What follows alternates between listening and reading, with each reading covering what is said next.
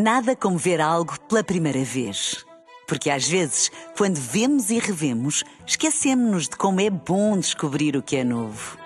Agora imagine que viu o mundo sempre como se fosse a primeira vez. Zais. Veja como se fosse a primeira vez. Na rádio, no digital, em podcast. Música para sentir, informação para decidir.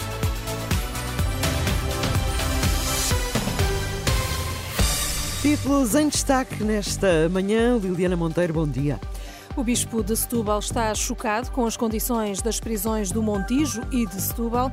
O PSD promete reduzir o IRS e aumentar o complemento solidário para idosos. Olá, bom dia. Os reclusos que estão presos em Setúbal e também no Montijo estão a viver em condições subhumanas. O bispo de Setúbal, o cardeal Dom América Guiar, faz a denúncia, sublinhando que não se pode ficar indiferente e promete agir.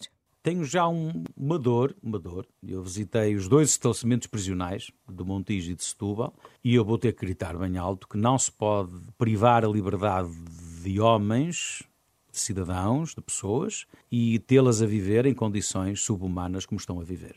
Eu visitei o estabelecimento prisional de Setúbal e só me vinha a ideia imagens de filmes da América Latina. E visitei ontem o estabelecimento prisional de Montijo e vinha uma imagem coisas da África profunda.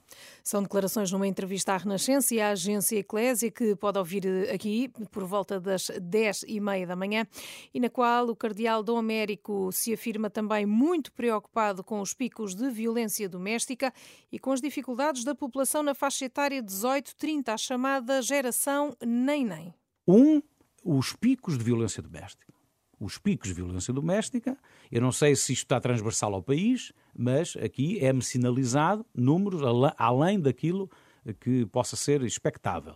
E o outro, a famosa malta do nem-nem. Nem trabalha, nem estuda, nem formação. É numa faixa etária 18-30. Ora, isto é um desafio que nós, Igreja, e nós, sociedade civil e os eleitos, temos que olhar com, com, com especial enfoque, porque é uma fase da vida decisiva para construir futuro. O Cardeal Dom América Guiar, Bispo de Setúbal.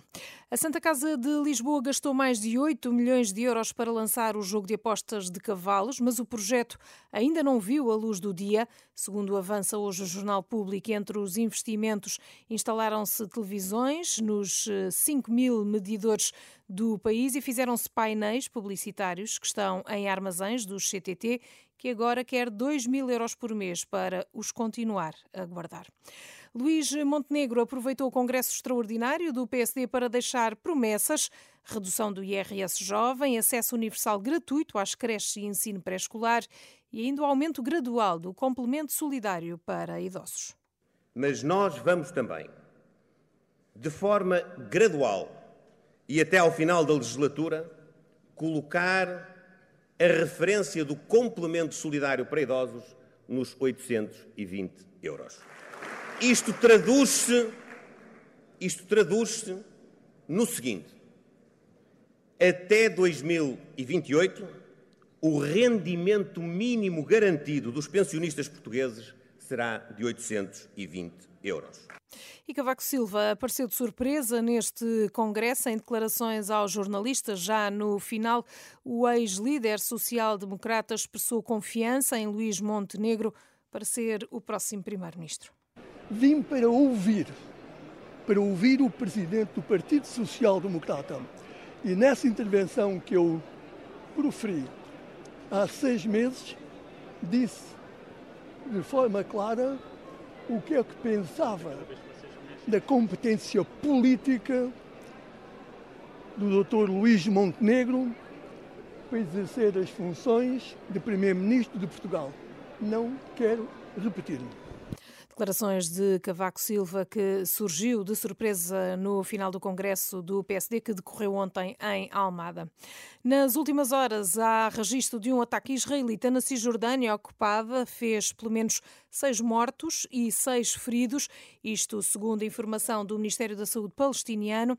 Entretanto, Israel já recebeu a nova lista com o nome dos reféns que deverão ser libertados hoje, que é o terceiro dia de cessar fogo. Ontem foram libertados 17 reféns, dois deles têm ligação a Portugal, segundo avançou a SIC, uma rapariga e um rapaz, filhos de um luso-israelita, que continua, no entanto, refém. A mãe essa terá sido então morta no dia 7 de outubro.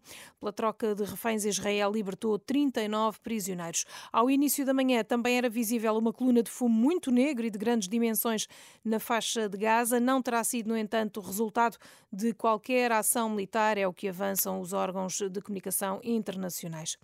As forças de defesa aérea da Rússia interceptaram esta madrugada nove drones ucranianos em diferentes zonas do país, incluindo a capital, Moscovo. A informação é avançada pelo Ministério da Defesa russo, que diz que os sistemas de defesa aérea conseguiram destruir estes aparelhos não tripulados.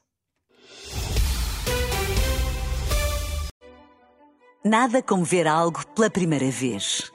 Porque às vezes, quando vemos e revemos, esquecemos-nos de como é bom descobrir o que é novo. Agora imagine que viu o mundo sempre como se fosse a primeira vez. Zais. Veja como se fosse a primeira vez.